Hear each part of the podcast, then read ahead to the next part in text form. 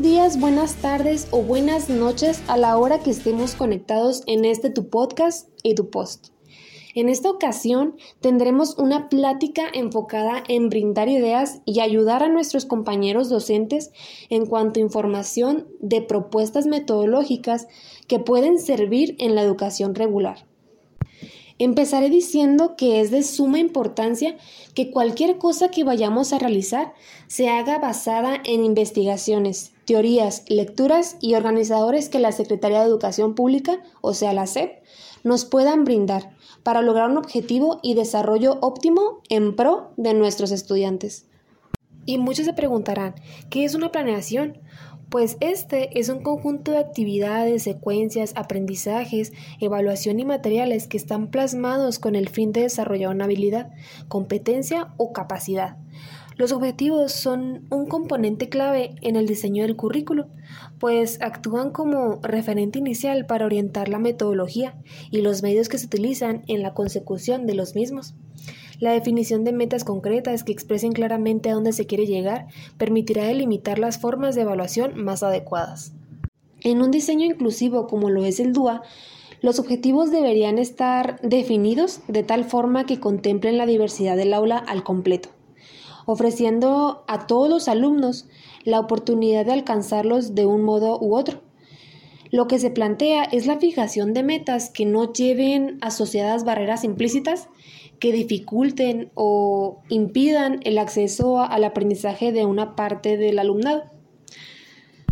Para esto, es importante determinar la red de aprendizaje, que principalmente está implicada en la meta, y plantear cuál es el verdadero propósito del objetivo. El hecho de reconocer la intención final de la meta va a permitir identificar lo que es el núcleo del aprendizaje, lo que no puede ser modificado y los aspectos que son secundarios y pueden modificarse o flexibilizarse para atender la diversidad del alumnado. Es importante que nosotros determinemos las metas primero y al último los medios y los materiales para que estos puedan flexibilizarse de acuerdo a las características de cada alumno. También es muy importante que a la hora de abordar los objetivos asegurarnos de plantear un reto para todos los estudiantes, situada de acuerdo a la zona de desarrollo próximo de Vygotsky, para que el alumno se interese, se motive y esté implicado en el aprendizaje. Como en todo, lo primero será hacer una evaluación inicial. Si no hacemos esto, nos será imposible realizar una buena planeación, debemos recuperar la información relevante que dé cuenta de los contextos escolar, áulico y sociofamiliar en los que se desenvuelven los alumnos. La información recuperada servirá para identificar los puntos de partida y compromisos del colectivo docente con relación al desarrollo curricular en las aulas. Para lo que es el USAER, el análisis contextual será la base para organizar estrategias de apoyo que permitan incidir en la planeación del aula. Este análisis será lo referente a la evaluación inicial del grupo. Si bien todo esto es tarea para el docente que está frente al grupo, pero para esto es importante la intervención del USAER, quien apoyará con algunos puntos que voy a decir a continuación. Colaborar en el análisis y sistematización de los resultados obtenidos. Determinar el nivel de competencia curricular reconocer los estilos y ritmos de aprendizaje, reconocer los estilos de enseñanza y reconocer las interacciones grupales. Todos estos elementos que acabo de decir son bien indispensables para la identificación de las barreras para el aprendizaje y la participación y la determinación de los requerimientos de apoyo para su eliminación y o minimización. A continuación, analizaremos y expondré las diversas metodologías que debemos tomar en cuenta para una planeación idónea. Estas son técnicas que potencian la igualdad y la cohesión social, que éstas rompen con estereotipos, prejuicios y la marginalización, invisibilización o persecución. Hablaremos sobre los principales tipos de metodologías inclusivas para aplicar en el aula. Pero, ¿qué debemos tomar en cuenta? Ah, pues aquí te lo diré. El primer punto es el de ambientes de aprendizaje. La educación se tiene que estructurar en torno a cuatro aprendizajes que son fundamentales. Aprender a conocer, aprender a hacer, aprender a vivir juntos y aprender a hacer. Entre ellos surge de nuevo el tema de participación. El segundo punto es el de aprendizaje situado. Este indica el carácter del aprendizaje que, es, que no se simplifica solamente en las nociones, sino a la participación del alumno en la comunidad de práctica. El tercer punto es el de aprendizaje basado en proyectos. Los proyectos son experiencias que surgen y se vinculan con el currículo escolar. Es experiencial, aprende haciendo actividades concretas. El cuarto punto es el de aprendizaje entre iguales. Este integra el aporte de ciertas teorías relacionadas con el desarrollo organizacional, la motivación, el desarrollo cognitivo y el desarrollo de las personalidades.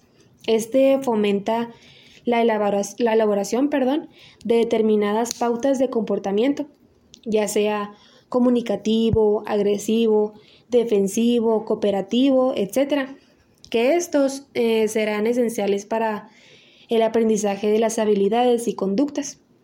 Tomar al otro como referencia, enfrentar diferentes puntos de vista, distribución de, de roles, compartir para avanzar.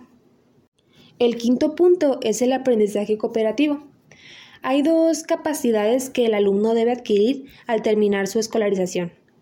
La primera es la autonomía personal y la segunda es la capacidad de trabajo en equipos. La educación no limita al fomento de las capacidades intelectuales del alumno y deben de atender la función socializadora y establecer relaciones e interacción para un mejor desarrollo del alumno.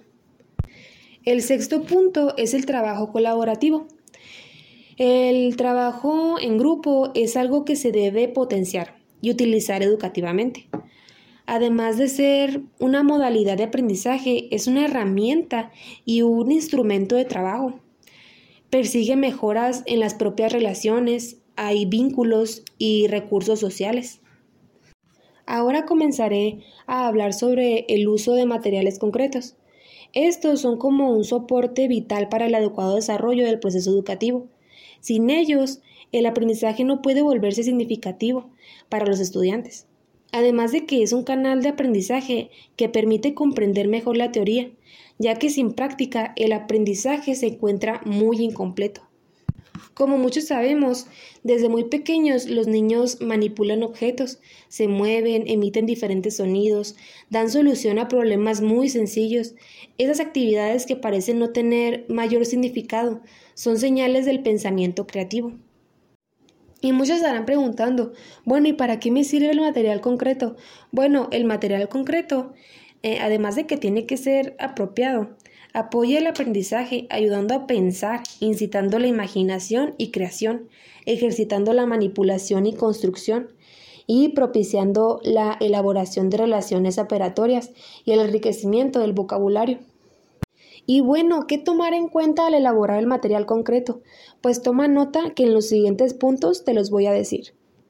El primero es aprovechar los recursos que ofrecen los diferentes contextos sociales, culturales y geográficos del país. El segundo, que posibilite que el niño realice una serie de combinaciones que le diviertan y favorezcan su desarrollo físico, cognitivo y afectivo.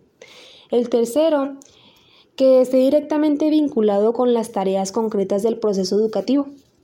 El cuarto es que se ajuste al nivel de desarrollo evolutivo del niño. El quinto es que en la elaboración participen todos los sujetos que intervienen en el proceso educativo, inclusive los padres. El sexto, que los niños disfruten el proceso de construcción y que al mismo tiempo que les permita innovar.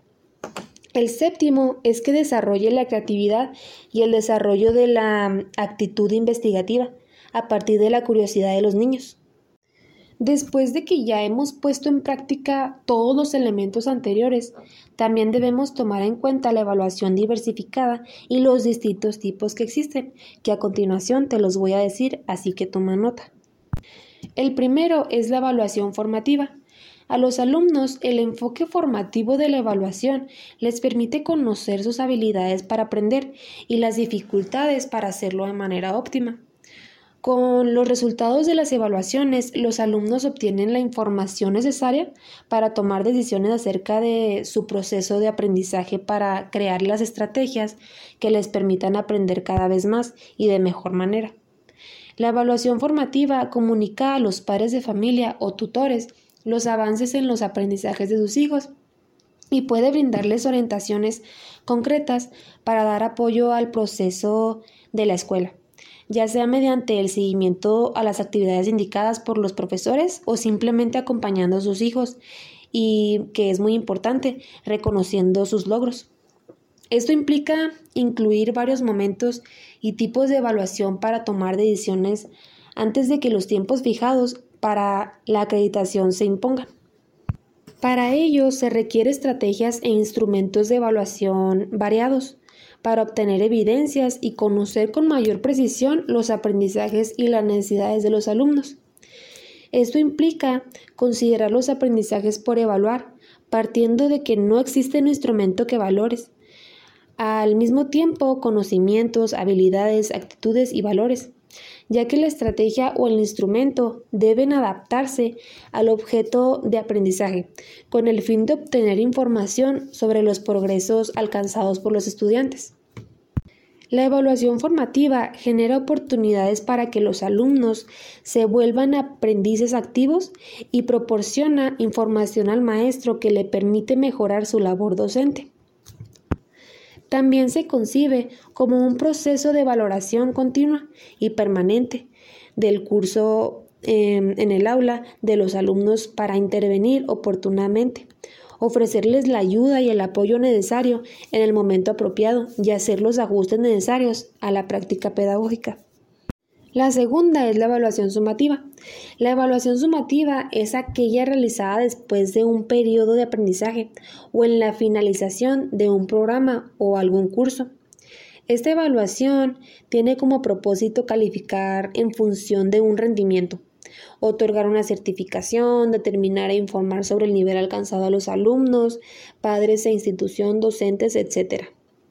Utilizamos la evaluación sumativa o acumulativa cuando pretendemos averiguar el dominio conseguido por el alumno, con la finalidad de certificar unos resultados o de asignar una calificación de aptitud o inaptitud referente a determinados conocimientos, destrezas o capacidades adquiridos en función de unos objetivos previos.